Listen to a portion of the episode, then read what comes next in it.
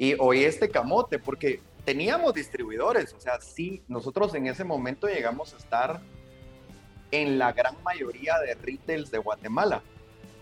En ese, pero, pero, mano, la rotación era baja, el margen era bajo, la exposición era baja. Bienvenidos al episodio 072 de Chris Humor, el podcast, en el cual tenemos la oportunidad y el agradecimiento rotundo de recibir a Kevin González de Molbu, una marca chapina guatemalteco de corazón que nos trae muchísimas historias, anécdotas, pero sobre todo un trayecto en ese proyecto, esa perseverancia como cualidad de los genios que realmente ha hecho que Molbu hoy marque una tendencia en Guatemala y en la región. Así que si quieres conocer más sobre la historia de Kevin González y de Molbu, la marca chapina, pues quédate y crece. Hola a todos y todas, bienvenidos a Crece o Muere, el espacio que se ha dedicado a recopilar experiencias, errores, conocimientos y situaciones reales de un apasionado vendedor. Y como dice William Burroughs, cuando uno deja de crecer, empieza a morir. Mi nombre es Diego Enríquez Beltranena y me considero un puto amo de las ventas. Buenísimo, así que Kevin, qué, qué gustazo tenerte por acá. La verdad que, que, primero que todo, para mí es un honor tenerte aquí por dos razones. Una, porque ha sido admirable lo que has venido haciendo, ya me contarás un poco y contar a la audiencia.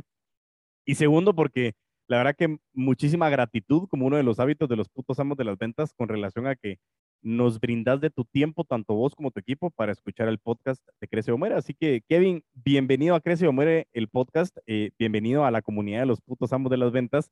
Y lo más importante, Kevin, es presentate. Contanos quién es Kevin y, por qué estás aquí. Buena onda, mi querido Diego. Vos, de verdad, qué honor eh, ser un invitado de tu podcast. Vos sabes que yo soy, yo soy fan de tu podcast y, y suelo compartirlo con, lo he compartido con mi mamá, con mi papá, con el equipo de Molbu, con amigos. Mira, yo he tratado de compartirlo porque hay contenido muy bueno. Así que muy honrado de, de verdad de, ser parte de. Y, y, bueno, mira, pues yo soy fundador de la marca guatemalteca Molbu. Eh, nosotros empezamos hace ya casi 10 años con Molbu y bueno, básicamente somos una marca de productos electrónicos y accesorios, eh, marca pues Chapina y poco a poco hemos ido desarrollando y ampliando nuestra gama de de productos. Empezamos con tablets y hoy en día tenemos alrededor de 70, 80 productos diferentes. Yo soy, a ver, estudié ingeniería en sistemas. Realmente no hago nada de sistemas, sino que lo que hago, pues yo creo, a mi, a mi consideración es más tema de producción, creación de productos y, y un poquito de marketing. Eh, y bueno, tengo 38 años, casado, dos hijos y, y me, me, encanta, me encanta el tema de, de marketing, vos. me encanta el tema de marketing, aunque no estudié nada de eso. No, seguro, seguro, si al final el marketing a mí, vos sabes que yo le he contado a mucha gente y lo aprovecho a contar que la audiencia de que eh, el llegar a donde estoy fue porque en su momento cuando saqué la maestría de Derecho Deportivo, que como ustedes saben, a mí el deporte pues es una de mis pasiones, mi tesis la saco de marketing deportivo y cuando encuentro el marketing digo, madre, esto es la mamá. ¿Por qué? Porque es que el marketing, o sea, vos puedes tener la solución a lo que querrás, pero no te sabes mercadear, no sabes comunicarlo, estás frito. Entonces, por eso es que el marketing es tan apasionante y es y no es una ciencia exacta, o sea, realmente juega mucho con las emociones de, de tu audiencia y, y, eso pues abre mucho la puerta a, a ir conociendo lo abstracto del marketing y es como al final yo siempre digo, el resultado del marketing es la venta y por eso es que hablamos mucho del tema marketing acá. Así que buenísimo y qué, qué, qué buena onda tenerte por acá, Kevin. La verdad que, que muy emocionado y muy contento de, de poderte tener por acá. Así que, mm, así como bien te, te comentaba cuando estábamos organizándonos para el episodio, ya tenías vos ahí tu pitch bien preparado y todo y te rotundamente lo que queríamos hacer el approach. Lógicamente vamos a tener que hablar de Molbu. Eh, me encanta que sea una marca chapina. Eh, este episodio está siendo grabado el 14 de septiembre del 2021, a un día de cumplir los 200 años. Entonces, es realmente como un gran honor el poder tener esta entrevista con un chapín que ha dado una marca tan, tan alto y, y lógicamente es que querés seguir buscando nuevas alturas. Así que bueno, ya pasando en esta introducción para contarle a la audiencia por qué es que te quiero tener acá, es porque como estás diciendo, ya estás llegando a los 10 años y, y no, no quiero solo contar, que me conté la historia de Molbu porque, porque sé que es apasionante, pero yo lo que quiero es que comencemos a hacer una disección ahorita de, de qué pasó. O sea, surgió tu idea, empezó el emprendimiento y lógicamente, como todos sabemos, emprender pues requiere mucho esfuerzo, muchos altos, muchos bajos. Pero ¿cómo lograste vender tu idea a más gente? ¿Cómo lograste vender tu idea a tu equipo? ¿Cómo ha sido ese proceso de ir creciendo? Me estás diciendo que viene una nueva persona ahora para ayudarte con la parte de, marketing digital. ¿Cómo, has hecho ese proceso de venta? Porque como empresa te tenés que vender y no solo es como, ah, somos Molbu, somos de Guatemala, no, es un proceso que tenés que generar ese proceso de venta en el que yo te tengo que generar confianza, me tenés que generar confianza. Así que, pues me gustaría empezar por ahí. ¿Cómo fue esos inicios? ¿Cómo fue ese proceso en el cual comenzaste a generar ese proceso de venta? ¿Cómo vendiste esa idea? Y eso es lo que a mí me interesa muchísimo que nuestra audiencia conozca de Molbu cercano al aniversario de los 10 años. Qué, buena fecha, vos no había caído en cuenta eso, pero qué buena fecha y qué buena onda. De que quedamos ayer, yo sabía y dije. qué buena fecha. Pues mira vos, excelente tu enfoque y de verdad que me cambiaste todo el pitch, pero, pero de huevo, porque creo que de eso se trata. Eh, son dos cosas. Número uno, me preguntaste tal cual cómo, cómo le vendes la idea a tu equipo. Y, y primero te quiero contar que el equipo empezó literalmente con una persona. Eh, y empezamos sin tener el rumbo claro, ni siquiera nos imaginábamos que íbamos a estar en el punto en el que hoy en día estamos, o sea, no lo visualizamos. Entonces me voy a ir un poquito más atrás y te voy a ser bien honesto. Realmente no empezó con la idea, o sea, yo no tuve una idea de decir, bueno, voy a fabricar tablets y vamos a hacer una buena calidad, a buen precio. No, la cosa empezó al revés. Empezó al revés porque eh, yo no tenía chance, o sea, no tenía trabajo porque había decidido renunciar de mi, de mi último trabajo y cayó en mis manos un posible pedido. Y yo, yo he pensado que si ese pedido hubiese sido de, no sé, de calculadoras, creo que me hubiera dedicado a calculadoras. O si me hubieran pedido en ese momento carritos eléctricos, creo que me hubiera dedicado a carritos eléctricos. Pero el pedido era de tablets. Entonces me tocó que ver cómo le hacía para ganarme ese pedido. Y por eso empecé con tablets. Ahora, eso sí, sí eh, logré venderme, logré transmitir confianza con esta persona, porque esta persona estaba buscando a alguien que ya tuviera experiencia, que ya tuviera ese producto hecho, que ya tuviera una marca, que ya tuviera una empresa, y yo no tenía ni marca, ni empresa, ni producto. Entonces, eh, eh, entonces, pero al final, ahí fue donde yo me di cuenta que muchas veces vos lográs vender porque la gente quiere trabajar con vos. No es en sí el producto que le estás vendiendo, sino es como yo quiero trabajar con este porque pues, me hace clic, me va a cumplir, quiero seguir con él porque va a innovar, etcétera, etcétera. Entonces, eh, así empezamos en el mundo de las tablets y una cosa me llevó a otra y creo que es bien importante aclararte esto. Fíjate que el pedido era tan chiquito que me tocó que literalmente ver qué hacía, porque yo tenía experiencia comprando en China y fabricando en China por mis trabajos anteriores, pero me tocó que ver qué hacía para cumplirle al cliente, porque el pedido era 50 tablets. Entonces, ninguna fábrica en su sano juicio lo iba a tomar. Entonces, eh, me tocó que ver plan B, plan C. Obviamente el plan Z era devolverle su dinero y decirle al, cliente, mire, disculpe, no, no le voy a poder cumplir, aquí está su dinerito de vuelta y pues, lo siento y órale. Pero yo no quería darme por vencido. Entonces encontré una manera de poder resolver ese pedido, aunque fuese chiquito y fuese personalizado, encontré la manera de poderlo atender y creo que ese fue como el estartazo porque descubrí una manera de atender ese nicho de mercado que era muy puntual, pero era un nicho de mercado que quería tablets personalizadas en cantidades pequeñas, cosa que nadie estaba atendiendo porque número uno, pues eran pedidos chiquitos, número dos, era muy complicado y, ahí aparecí yo. Y como no habíamos muchos haciendo eso, iba a correrse la de que mira, hay un guatemalteco que te puede que te puede atender ese tipo de pedidos y, empecé a hacer pediditos de, de 10, de 15, de 20 unidades, vamos. O sea, cosas que uno dice, ah, la chucha, esto, eh, digamos, con el tiempo fueron creciendo los pedidos, pero en ese momento yo los atendía de esa manera.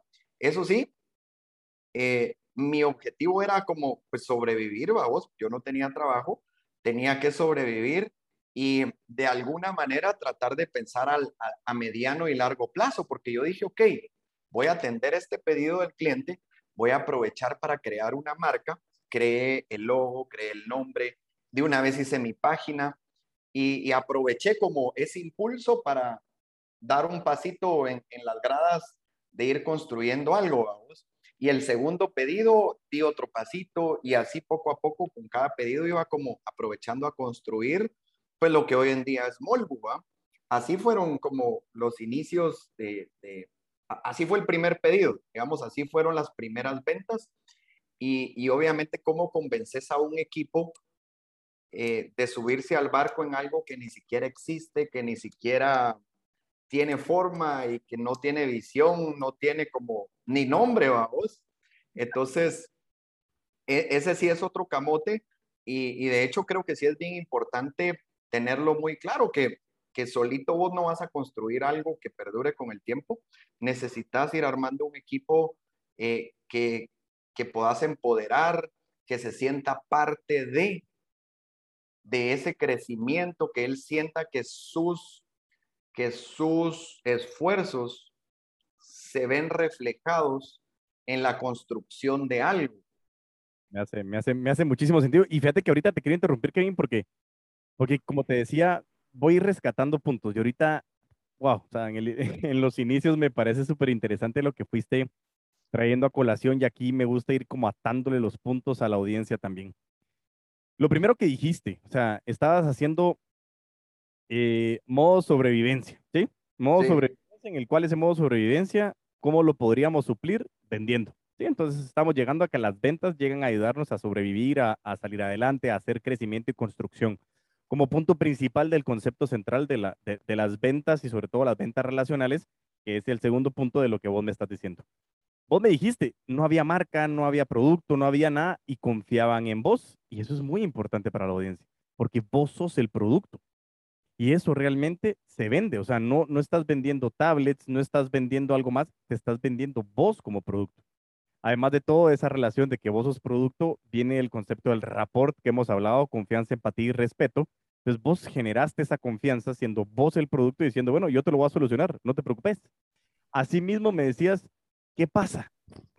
Si, si, si yo no cumplo, sé que hay un riesgo, pero ese riesgo lo tenías pues eh, abrazado y como lo hemos visto con Charlie Sarmiento, como lo pudimos ver con Alan Taveras, de que como vendedores tenemos que saber que el riesgo, o sea, nos tenemos que sentir cómodos con el riesgo porque sabemos que así es. O sea, al final esto no es de tirar una moneda y ver qué pasa, es sí, hay presupuestos, hay situaciones que tenemos que ver, pero sabemos que hay riesgos y tenemos que empezar a abrazarlos.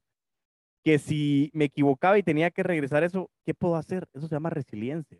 Como vendedores hemos hablado cuántas veces de la resiliencia y decir, mano, te van a decir que no, mano, vamos a tener problemas. Y ahorita me vas a contar más, asumo que no todo ha sido color de rosa, pero, pero, el, pero el principal tema es ese concepto de la resiliencia. Tuviste que comenzar a innovar y sobre todo a atender este nicho y eso me encanta porque hemos aterrizado en una frase que el secreto del buen vender es saber atender y el enfoque de atender fue atender un nicho que nadie estaba atendiendo. Y además de todo, me encanta cuando decías que si hubieran sido calculadoras o hubieran sido carritos eh, eh, de control remoto, pues lo hubieras hecho. Y al final todo también es como connecting the dots de este mi cuate de Steve Jobs, que somos brothers, él nunca lo supo, yo tampoco, pero pues somos amigos. Eh, pero todo pasa para algo. Y ahí regresa otra vez el tema de que esa visión, vos la comenzás a formar en el camino, pero tu visión era sobrevivir y comenzar a construir sobre ese modo de sobrevivencia. Entonces, Quería aterrizar y rescatar estos puntos porque la verdad que son valiosísimos en esta fase inicial. Y ahora pues llegamos a lo que decías, de decir, bueno, ¿cómo le vendo? Ya hablé con el cliente, ya comencé a trabajar este nicho, ahora ¿cómo le vendo a mi equipo esto? O sea, ¿cómo les digo mucha? Es una locura, pero ¿qué onda? Contame, ahí sí que seguí la historia y decime qué, qué pasó. Va, mira, muy, cierto cómo uniste todo. Eh, eh, el modo de sobrevivencia te pone siento yo en un riesgo que creo que es en el que muchos cuando estamos iniciando caemos, que es que decís que sí a todo. Y está bien. Y está bien decir que sea todo. O sea, yo, soy partidario de, de tirarte al agua y todo. Pero hay que saber cuándo decir que no. Y el modo de sobrevivir si te piden lápices, haces lápices. Si te piden limpiar, limpias porque estás sobreviviendo. Pero ahí viene, siento yo, una, una línea delgada que no debes cruzar. Porque si vos tenés claro el panorama, yo no te estoy diciendo, mira, yo tenía claro que íbamos a, construir una marca y una cadena de tiendas, no. Eh, lo que yo sí tenía claro es que quería construir algo a largo plazo. No quería ser un broker que comprara productos en China y que luego los vendiera. Yo no quería hacer eso. Entonces, sí tenía muy claro que éramos, que yo, yo quería construir una empresa que fuese a dejar, que dejara un legado, que dejara, que hiciera ejemplo, que rompiera barreras. Y esa fue una manera, creo yo, de lograr incorporar al equipo a la primera persona, a la segunda persona, a la tercera persona. Y y creo yo que eso les, les fue gustando mucho porque, como te decía al principio, eh, si vos, como, si vos trabajas en algo y estás aportando para construirlo, eh, te sentís parte de. El problema es cuando vos como trabajador de, de, una empresa sentís que lo que vos estás haciendo no suma ni pones y vos faltás, las cosas siguen funcionando igual. Entonces no te sentís parte de eso, vos. Entonces yo creo que sí he, he procurado mucho hacer parte al equipo de que, de que ellos puedan ver sus frutos. Y con esto me refiero incluso a, la parte monetaria. Es decir, mi, mi, mi, creencia siempre ha sido que para que los trabajadores de la empresa podamos crecer, eh, a ver, que la empresa puede crecer solo si los trabajadores crecemos. Si no, no puede crecer la empresa. Entonces, es, es una canita, vos, que si no está bien amarrada, simplemente la empresa no va a funcionar. Entonces, yo sí he procurado que todos los que se van incorporando, que hoy en día somos 23, eh, sintamos ese, ese, ese feeling de que, ok, yo estoy siendo parte de la construcción de una marca nacional que está dejando huella, está innovando, está arriesgándose, y también me siento parte de la remuneración y crecimiento financiero de la empresa. Buenísimo, ¿no? La verdad que me hace, me hace, me hace muchísimo sentido lo que estás diciendo y, y precisamente creo que ahí comienza ese proceso de venta, eh, de vender esa idea y aquí fui apuntando uno de súper de acuerdo con el concepto del sí a todo, eh, eso creo que, que, es muy importante eh, y sobre todo tener riesgos controlados y eso lo has aprendido mucho con Warren Buffett, que al final él él, quiere construir riqueza eh, a largo plazo. Y eso es muy interesante, eso es muy, muy, muy interesante.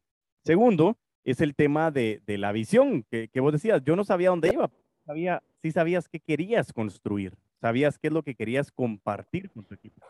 Eh, y sobre todo que, que esa visión generara pertenencia.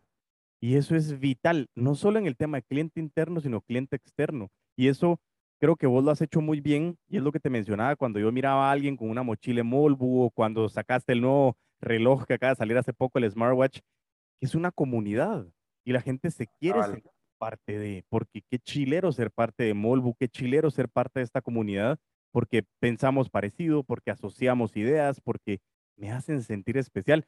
Y eso, en las ventas, por eso es que muchas veces se cruza el tema de emprendimiento, el tema de, venta, el tema de servicio al cliente, de customer experience, porque literalmente es eso, es cómo me hago sentir. Y por eso es que el concepto central de los putos amos de las ventas de Crece Muere el podcast es ventas relacionales. Porque es que tanto genero relación con vos, cómo generar relación con tu cliente, cómo generar relación con tu cliente interno. Y esto que me estás diciendo son conceptos vitales de cómo venderle la idea a alguien de decir, hey, venite. Y sobre todo, me insisto en la fecha, eh, yo soy una persona que me siento ultra, mega, recontra, hiper orgulloso de ser chapín, de haber nacido en este país, porque tenemos muchas cosas que hacer todavía para que, para que nosotros podamos llevar eh, el nombre de Guate más alto de lo que, de lo que ya está. Y, y, muchas veces pasa que la percepción es como que, mira, venite, ah, pero es una empresa chapina. Ah, Cabal. Ah, voy a ver qué más hay en el mercado. ¿cómo le logras vender esa idea? Y entonces eso me hizo mucho clic. Así que sigamos, Kevin, porfa. Mira, eh, qué, qué, buen punto el que tocas. Y, y ahorita me, me, me, vino a la mente algo. Tal vez me voy a adelantar un cachito, pero, pero luego lo regresamos. Fíjate que ese sentido de pertenencia, yo, yo sí creo que es bien importante si vos querés construir algo a largo plazo. O sea, sin ese sentido de pertenencia no lo puedes construir. Y yo lo viví ahorita que abrimos nuestra tercera tienda en el centro comercial Portales. Fíjate que eh, eh en medio de la pandemia y todo, uno, uno o dos o tres clientes se me acercaron eh, y me dijeron lo siguiente, mira, me dicen, eh, es que vos, nosotros hemos seguido a Molbu desde que estaba en San Cristóbal, luego que se pasaron a la oficinita en zona 4, luego cuando abrieron su tienda, vamos, aquí estoy para ver qué tienen, me dicen.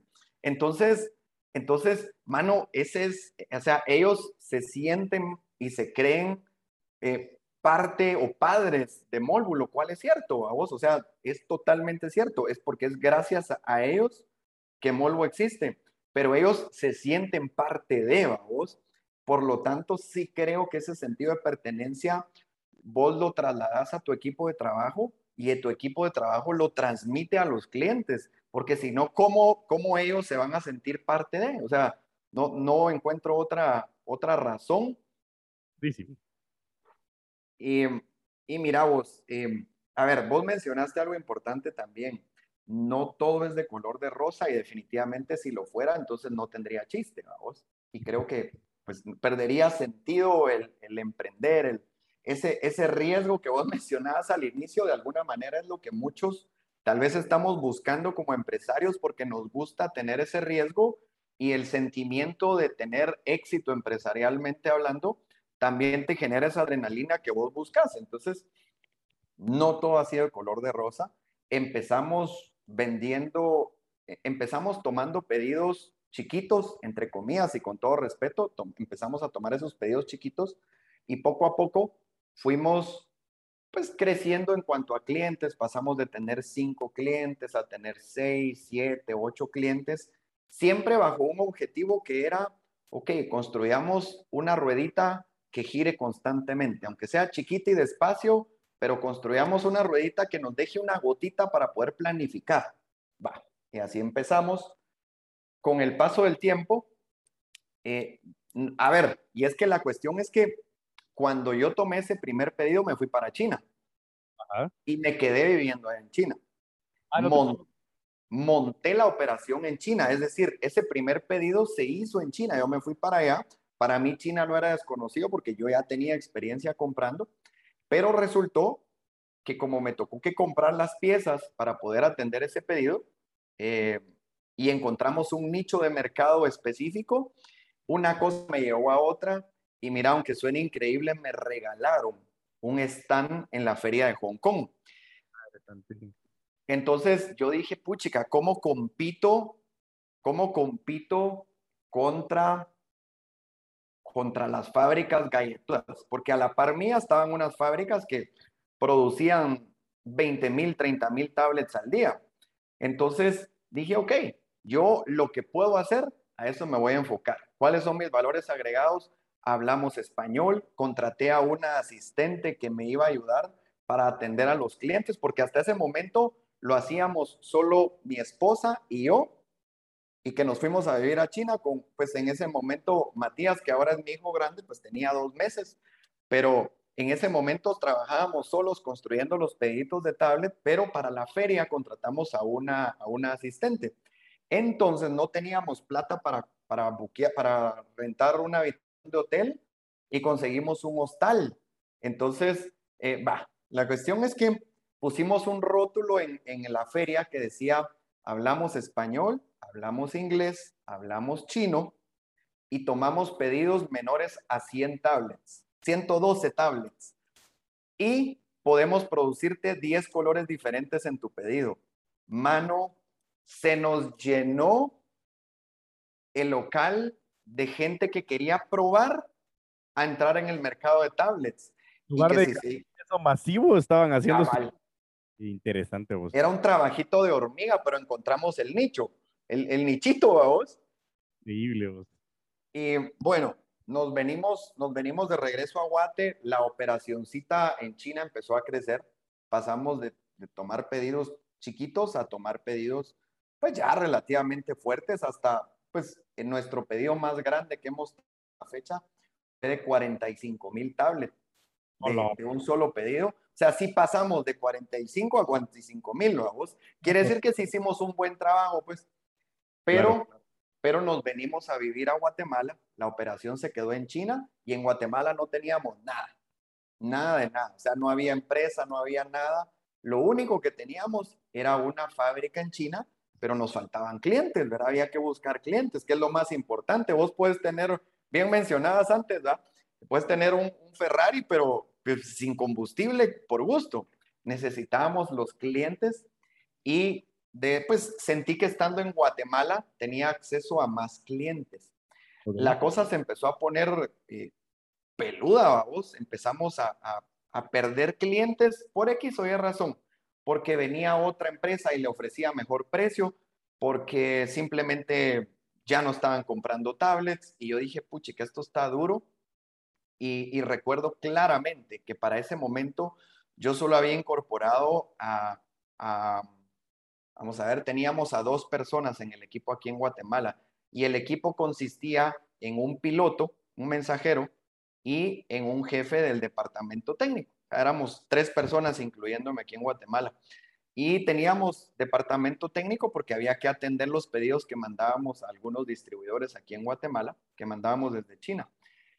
La cosa se empezó a poner bien dura en cuanto al negocio y recuerdo claramente que hubo un momento en el que ya no teníamos ni un LEN en el banco, ni en la empresa, ni yo. Y cayó en mis manos un proyecto como de, eh, recuerdo que fue de 250 mil quetzales, pero había que ganarlo. Y ya no teníamos nada, nada en la cuenta y vine y saqué un extrafinanciamiento y yo dije, bueno, con este, financi eh, con este extrafinanciamiento, si me proyecto, lo pago y pago el alquiler, pago los sueldos. Y mano, en los últimos días nos ganamos el proyecto, nos dio un respiro y empezamos a levantar otra vez poquito a poco, pero ya como te digo, la situación ya no estaba, ya no estaba tan, tan bien bajo el modelo de negocios que teníamos, que era vender desde China, buscar clientes en, en diferentes países, Número uno, porque los márgenes eran muy chiquitos, porque si vos te pones a producir, los márgenes son centavitos los que te quedan. Entonces, eh, en, eso, en eso nos cayó ese, ese pedido grandote que, que te comentaba de cuarenta y pico mil tablets, nos dio obviamente una capitalización grande, un buen respiro. Y dije yo, no, ya con esto que capitalizamos, tengo que cambiar el modelo de negocio y pivoteamos, literalmente pivoteamos de lo que hacíamos antes a todo lo que es las ventas en línea y lo que me tiene hablando aquí con vos hoy, porque te aseguro que si no hubiéramos pivoteado, Molpo ya no existiría. Entonces, ahí tomamos esa decisión así drástica, vos.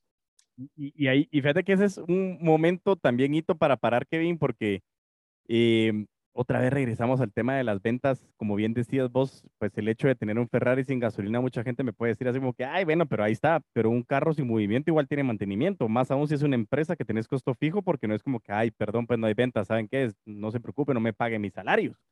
Y es lo que decías vos, o sea, rifarte el físico a través de un extrafinanciamiento para poder ir a esta parte, fue un momento en el que también requiere que esa visión también venga acompañado con esa con esta responsabilidad, esta habilidad de responder a tu gente también, a lo que vos estás haciendo, a tu familia, porque ya te había regresado de China, ya Matías ya era más grande, eh, ya creciendo, no sé si había venido el segundo, ¿no? Eh, y, y, en ese momento algo importante que vos mencionaste es, teníamos que hacer un, un, un pivote, o sea, teníamos que hacer un tipping point. Hay un libro buenísimo que se llama Tipping Point, que es muy bueno con relación a este tema, de decir en qué momento hacer un giro. Y, y, muchas veces a los vendedores decimos, bueno, sobre todo al emprendimiento, al emprendedor, le pasa de que se enamora de su producto y va a acomodar el lugar, tablets, tablets, tablets, a reventarme la cara, ves que hay sangre en la pared, pero vos decís, voy a seguir. Y ojo, yo no estoy diciendo que renuncien, porque lo que nos está diciendo Kevin aquí es, ok, tablets está siendo complicado. No dejaste de vender tablets. Lo que pasa es que ya nos vas a contar qué pasó, pero en ese momento fue, necesito analizar qué está pasando. Y eso muchas veces no tenemos la capacidad como vendedores de parar y analizar. Y por eso insisto en que un CRM, una medición, un análisis de resultados nos permite decir, hey, ¿qué está pasando? Y que ese corre-corre, ese síndrome de la cabra loca no me limite el parar en algún momento y decir, ok, ¿qué puedo hacer? Por eso quería hacer esta pausa, porque en las ventas eh, normalmente estamos corriendo y vendiendo y sí, me levanto y la venta de aquí, hacemos... Y hay que aprender a parar, hay que aprender a respirar. Y creo que ese fue un momento vital para vos de decir, ok, me gané esto, me dio un respiro, pero no puedo seguir reventándome contra la misma pared. Así que sigamos adelante. Mano, tal, tal cual. Tal, sí, de, hecho fue, creo yo, uno de los momentos más críticos después de, de, encontrar la manera de producir ese lote chiquito de tablets con el que empezamos. Este creo que es, es el momento decisivo del por qué existe Molbu. Eh, porque para ese momento Molbu ni siquiera era considerado como una marca. O sea, Molbu era, pasaba detrás de cámaras totalmente desapercibido y y yo dije, ok, e, y de hecho sí, necesité un momento de paz, ¿sabes? Un momento de tranquilidad porque recuerdo que esa decisión la tomé un 1 de enero del 2017. O sea, está, estábamos descansando pues porque era feriado. Eh, entonces tuve como ese momento de paz para pensar, para ver qué hacía. No fue como a lo loco, sino sí fue pues basado en un análisis. Y, y, bueno, para, para cerrar esa primera parte, y, y enfocada al tema de, de, ventas, mira vos, estábamos felices porque eh, teníamos, por decirte algo, 20 clientes que nos pedían recurrentemente 3, 4 pedidos al año desde China.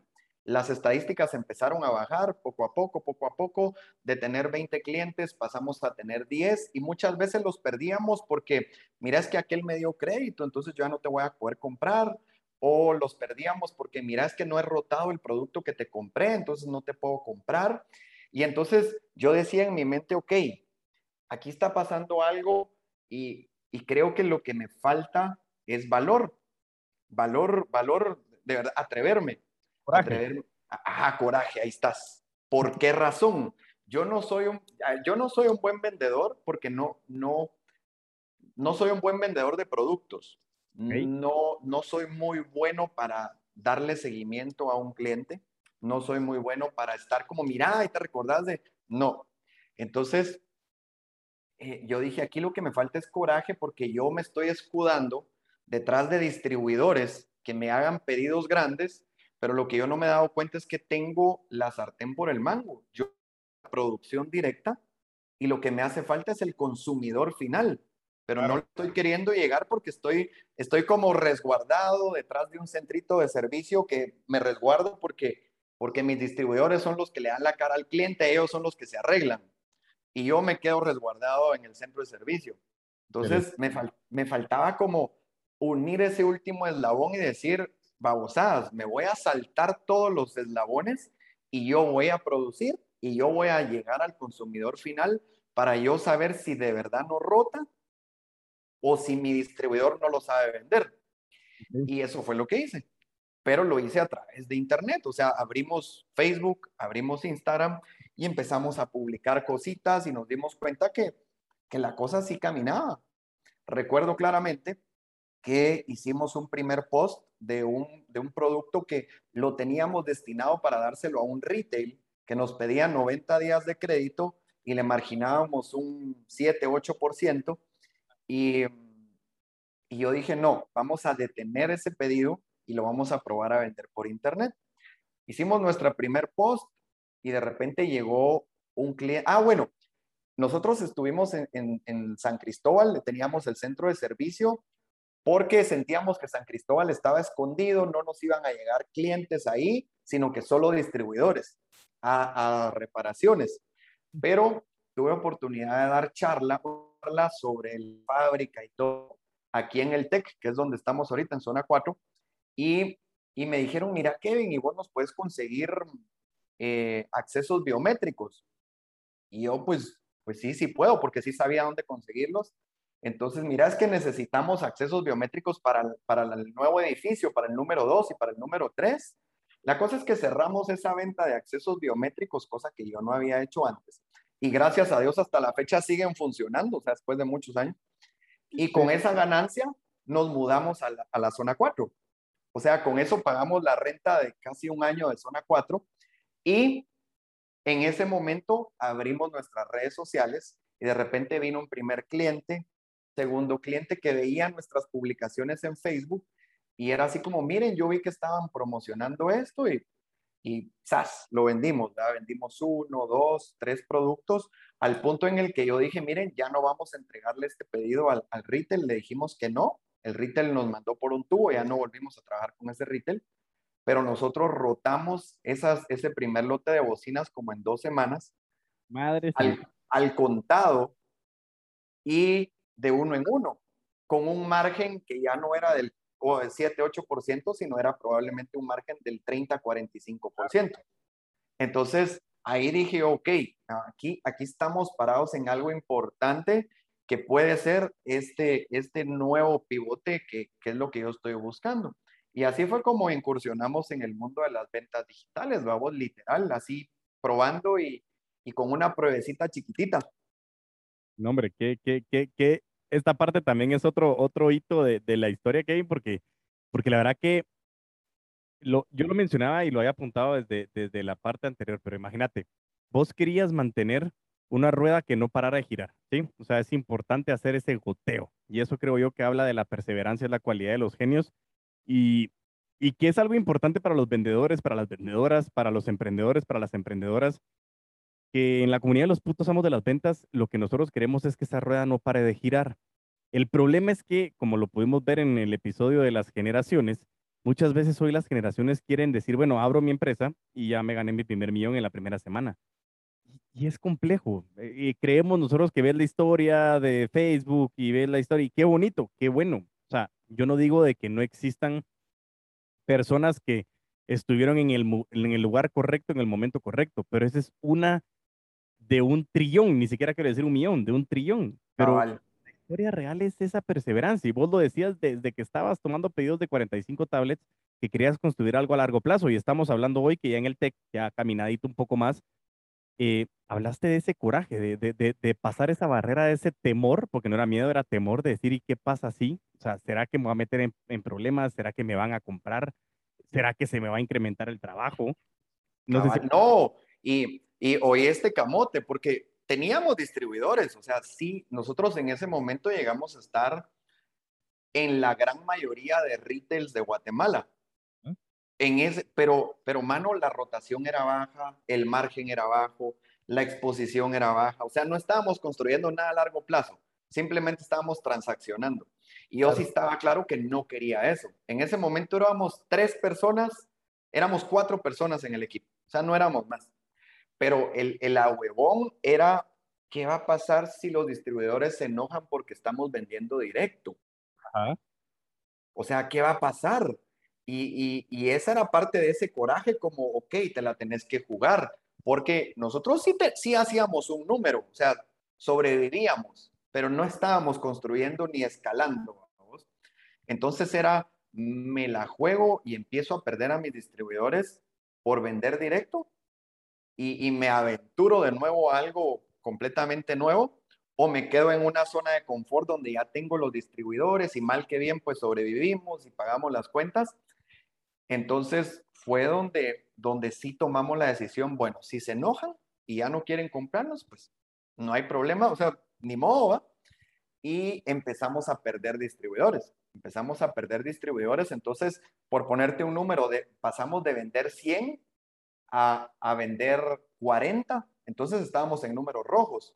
Claro. Pero, pero la capitalización que hicimos con los últimos pedidos de lotes grandes de tablets ese capital nos ayudó por varios meses para, para reponer el dinero que nos hacía falta para cubrir la operación mensual.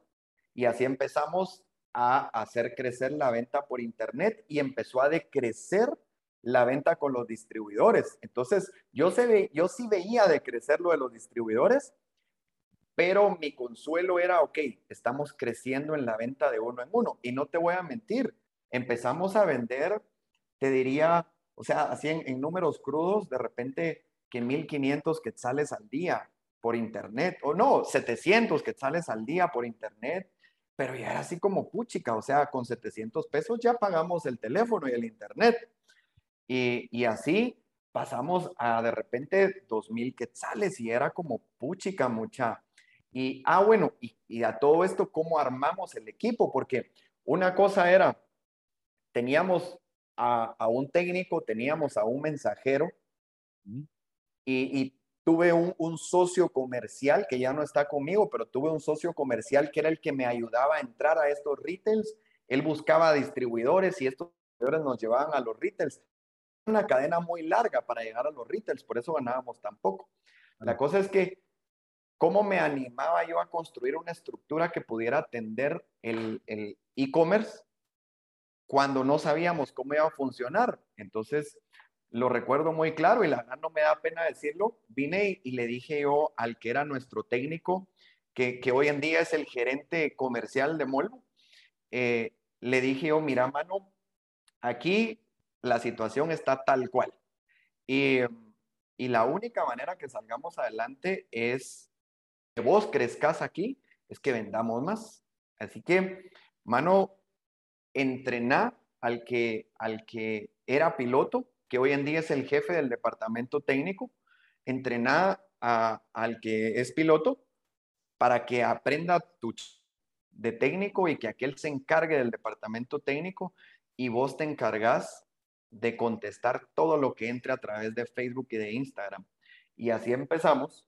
Eh, aquellos se subieron al barco, pues, bajo ese esquema literal, y de repente era así como te digo, mira, vendimos 500 pesos, vendimos mil pesos, pasó otro mes, mira, ya vendimos, no sé, dos mil pesos al día, al punto en el que llegó un momento en el que logramos equiparar las ventas, o por lo menos ya salir tablas, ya solo con las ventas por internet, pero fue de gotita en gotita, o sea, era algo que jamás visualizamos de decir, puchica, vendiendo de uno en uno vamos a lograr equiparar lo que vendemos de 500 en 500 o sea, con, distribuidores.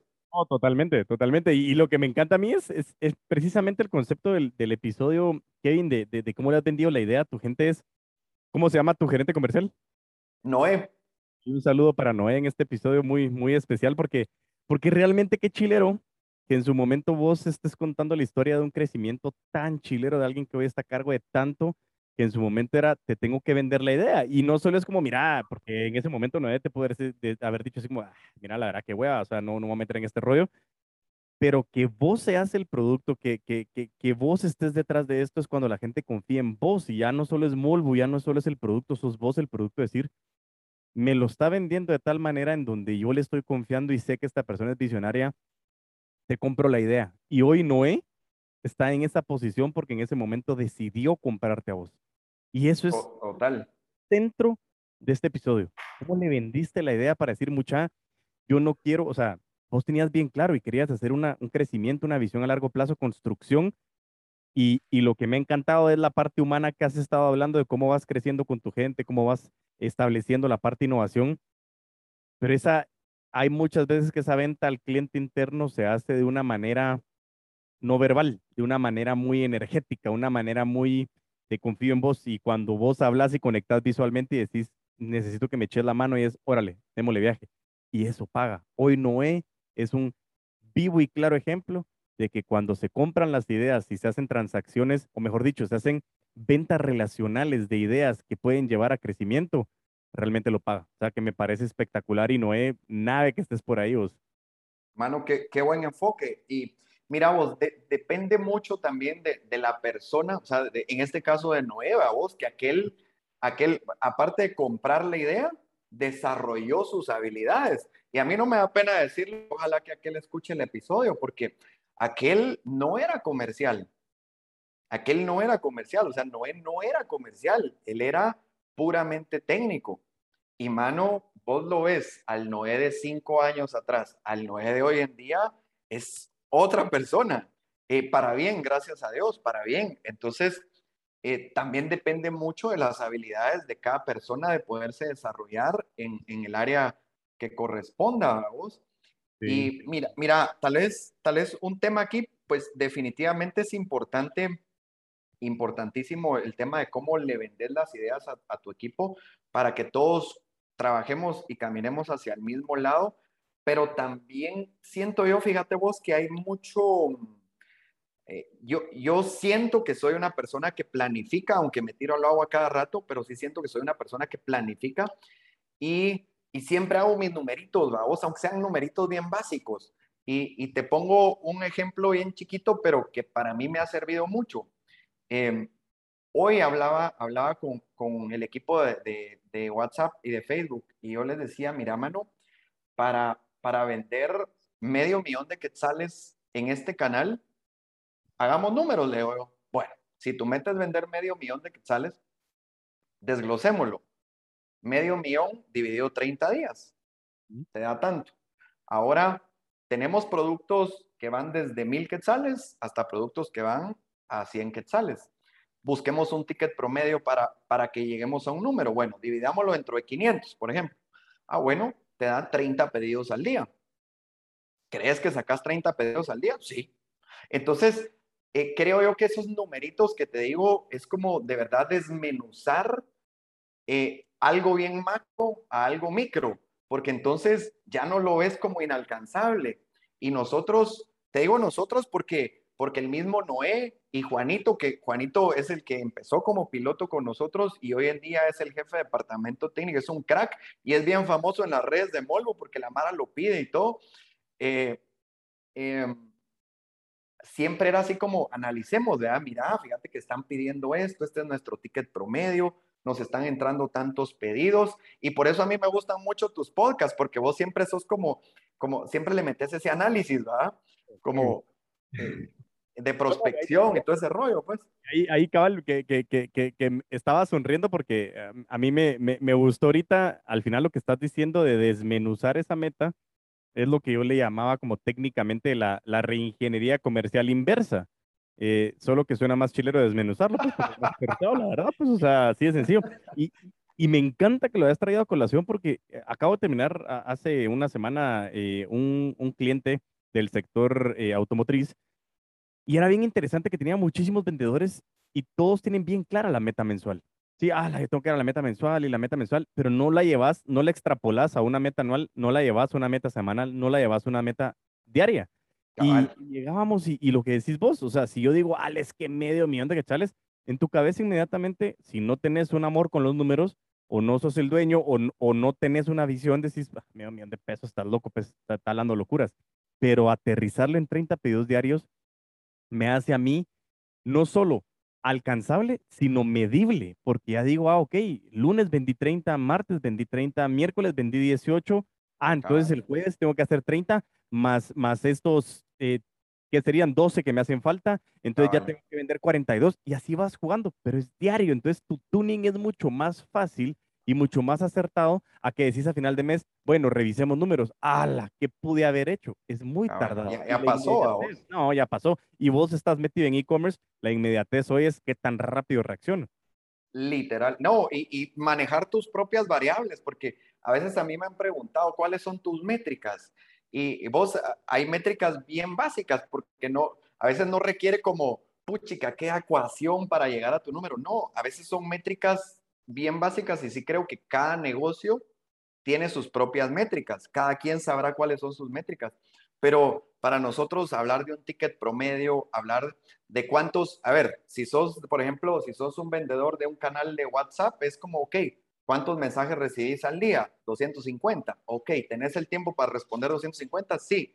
¿Cuántos convertís en venta? 25. Ah, bueno, entonces ahí está tu tasa de conversión. Que eso es pan conmigo por tus, por tus podcasts, ¿a vos? Pero, pero sí, es, es, es clave eso, a vos. No, y eso, eso, eso de las métricas es buenísimo, ¿no? La verdad que, que es súper interesante y creo que eso es vital. Y, y, y, eso, eso para mí es, es muy importante.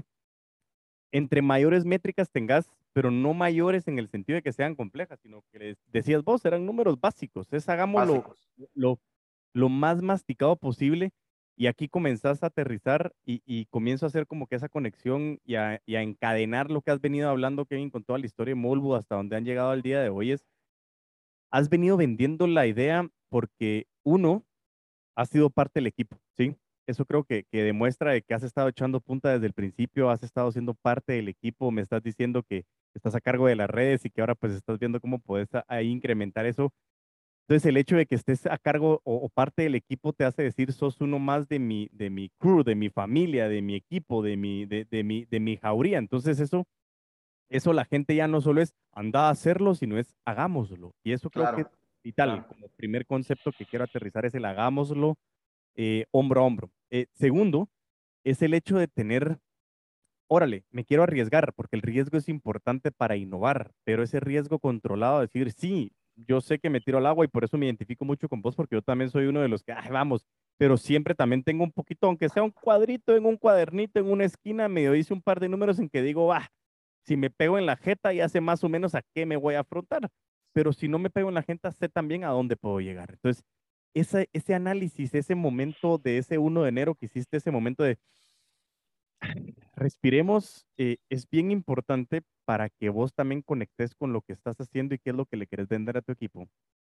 Y sobre todo llevar esas métricas en donde ya no estás viendo el, mucha, es que mi visión es vender 150 eh, trillones de dólares en los próximos 60 años. No, espartámoslo, porque 150 trillones es gigantesco.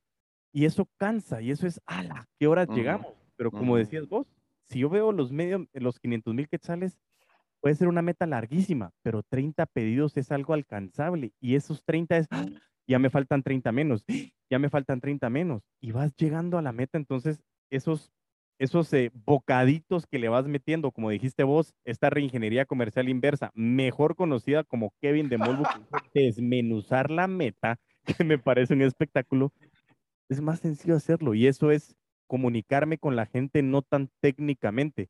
Y algo importante es que todo esto que has hecho ha llevado no solo a las habilidades que en su momento Noé pudo desarrollar, sino el que vos le inyectaste la energía que le encendió la actitud. Y eso lo hablábamos antes de empezar el episodio. Y es, estamos en una situación compleja. O sea, COVID, pandemia, lo que querrás, no es un switch off.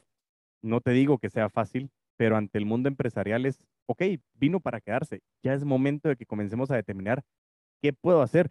Y ese momento de Noé puede haber sido lo que estamos haciendo hoy. O sea, agarremos la analogía de Noé al mundo empresarial de hoy y decís, ¿qué vamos a hacer? Tengo la situación compleja, órale, tener la actitud nítido. ¿A dónde querés llegar? ¿Qué te hace falta? Y comenzar a hacer ese desmenuzar qué es lo que necesito hacer para dónde quiero llegar. Y eso es lo que quería ir aterrizando, que de verdad me parece de muchísimo valor lo que hemos estado hablando, Kevin, de verdad. Mano, es, es cierto. Tal vez, tal vez sabes que, para, como para agregar un, un puntito ahí que pueda ser útil. Sabes que sí es bien importante vos eh, y, es difícil, pero, pero hay que escuchar y poner atención. Eh, mira, pues al, al, principio yo mencionaba que encontramos nuestro nicho de mercado. Obviamente ese nicho de mercado cambió eh, y empezamos a desarrollar otros productos, como por ejemplo los relojes que ahí los mencionabas, pero te quiero poner un ejemplo de, de unas cámaras para, para, para lanzarte este mensaje. Fíjate que tenés que encontrar tu lugar en el mercado.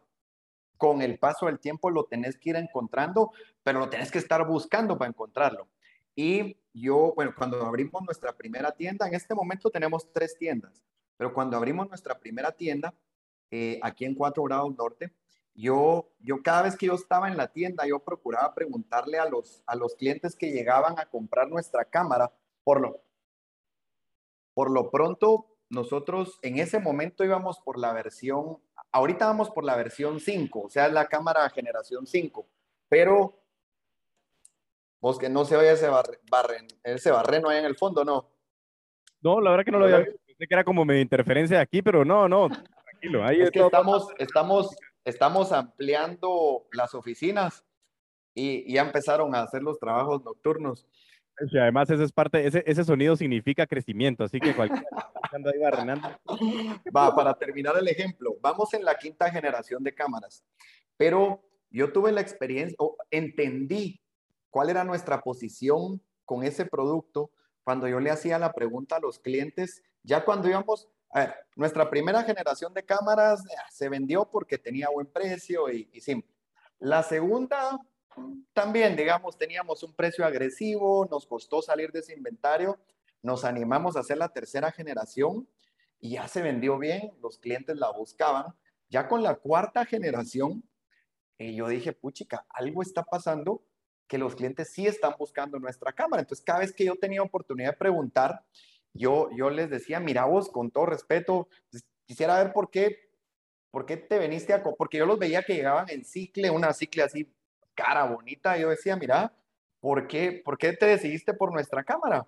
Eh, porque se, se, notaba que seguramente tenían eh, la posibilidad de comprarse una GoPro. Y la respuesta era, mira, es que yo tengo una GoPro, pero fíjate que mañana o la otra semana me voy a ir a, a, bicicletear o me voy a ir a un lugar donde posiblemente la cámara se me vaya a quebrar, se me vaya a poder caer. Y ah. Yo quiero seguir grabando con buena calidad, pero no quiero echar a perder cuatro mil pesos. Pero sí quiero grabar con buena calidad. Y yo, ah, ok, interesante que seamos la segunda opción, digamos, cuando estás hablando de calidad. Entonces, esas preguntas a mí me ayudaron mucho a entender cuál era nuestra posición en el mercado de cámaras, hablando de cámaras. Eh, que éramos, ok, nos veían las personas como, ok, un producto que graba de buena calidad, eh, no somos GoPro, pero podemos ser la cámara número dos o la número tres. Y me he topado con Mara que saca sus fotos y nos taguea y tiene en su mochila, tiene una GoPro, nuestra versión 4 y nuestra versión 5, vos, porque va a ir a grabar, ¿verdad? Entonces, e, entendimos pues cómo nos, ve la, cómo nos ven las personas. Y eso, y eso, eso que dijiste vos, Kevin, de verdad, posiblemente es de lo más importante, perdón ahí por el francés, pero me sentí que estaba con Chela en mano, entonces me... Eh, pero eso que decís es aprender a escuchar, y eso lo hemos hablado en los episodios. La herramienta más importante de la comunicación es la escucha, y escuchamos para entender. Y vos acabas de decir que escuchaste a tu cliente para entender tu posición. Y eso también lo tienes que hacer con tu cliente externo y con tu cliente interno. Y esa venta es importantísima. ¿Por qué? Porque estás escuchando para saber qué realmente quiere el mercado. Y estaba escuchando otro podcast cuando hablaban del marketplace y decían, sí, es que yo estoy molesto porque me comienzan a escribir un montón de gente de precio, qué tallas tenés cuando ya lo puse. Entonces, ¿por qué? Y le decía, y respondía a él y decía, el tema principal es que, que está, uno, te están poniendo atención, o sea, que eso dale claro, a Claro. Y dos, Ajá, y dos, tal vez te están preguntando por cosas que no tenés. Entonces, si estás escuchando lo que el mercado quiere, capaz tenés que hacer un giro, como decías vos, ese pivote, decir, mano, escucha lo que tu cliente te está pidiendo. Entonces, creo que, que, que, es, una, es un aprendizaje de muchísimo valor lo que acabas de mencionar, porque al final es con una historia real, con una historia que nos sirve de analogía para entender que la escucha realmente es la herramienta más importante de las ventas relacionales, porque precisamente lo que estamos haciendo, una conversación en la que te escucho, en la que me escuchas, en la que intercambiamos y le estamos llevando muchísimo valor a la audiencia. Así que de verdad que, o sea, súper, súper importante ese, ese aprendizaje. Y, mm, y la verdad que, que, que, ha sido un episodio, insisto, que me, me, gustó mucho como hablábamos ayer y me decías, hasta voy a aprender mucho de lo que, de lo que vamos a hablar. Y, y, tal vez metiste mucha historia del pitch que ya tenías preparado, pero, pero me gustó mucho que en su momento te hice traer memorias, te hice refrescarte algunas otras, te hice pensar de otro concepto, eh, porque Molbu representa hoy lo que, lo que el día de mañana, porque reitero, no sale mañana, pero el, estamos grabando el 14 de septiembre, mañana es 15 de septiembre, el bicentenario, entonces Molbu realmente representa lo que son muchas empresas guatemaltecas que están haciendo las cosas bien y que sabemos que podemos hacer las cosas con calidad, que podemos hacer las cosas con una buena relación con el cliente y que, es cierto, hay muchísimas cosas a nivel fuera que podemos hacer, pero Guate tiene la capacidad y tenemos la capacidad y es vendernos la idea de que nacimos en Guate por algo y sobre todo para algo. Y eso es lo que yo creo que tenemos que rentabilizar, porque ahí creo que puede erradicar mucho del cambio, el tipping point, el pivote de lo que puede llegar a ser nuestra cultura y nuestras generaciones, tanto la nuestra como la de nuestros hijos, Kevin. De... Ah, no, totalmente, vos, totalmente, viejo.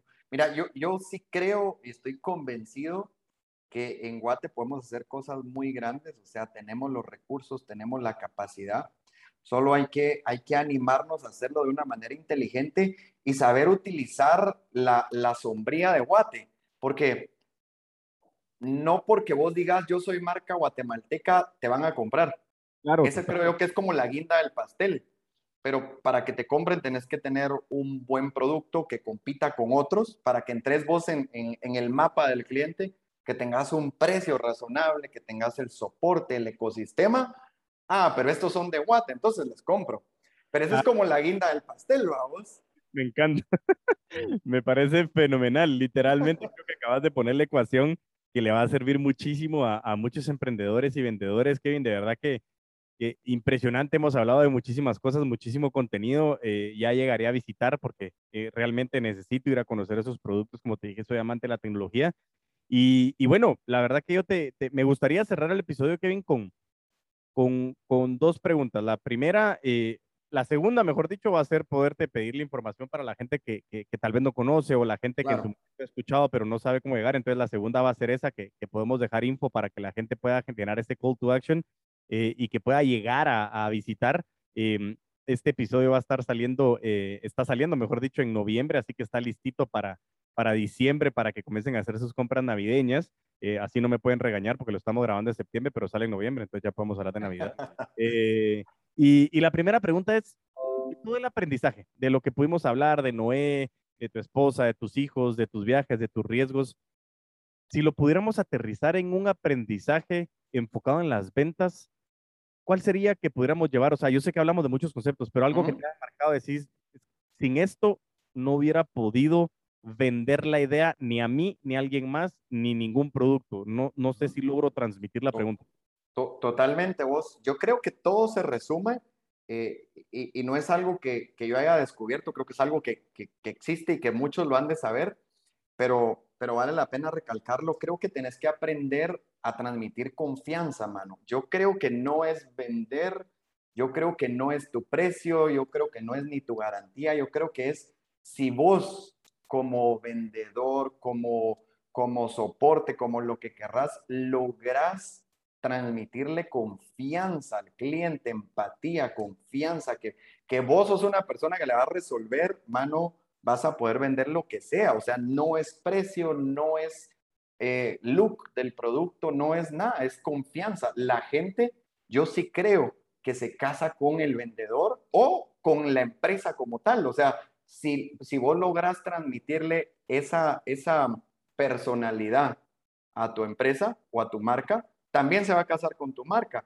pero sí creo que aprender a vender confianza o a transmitirla creo que es clave para, para esto, vos.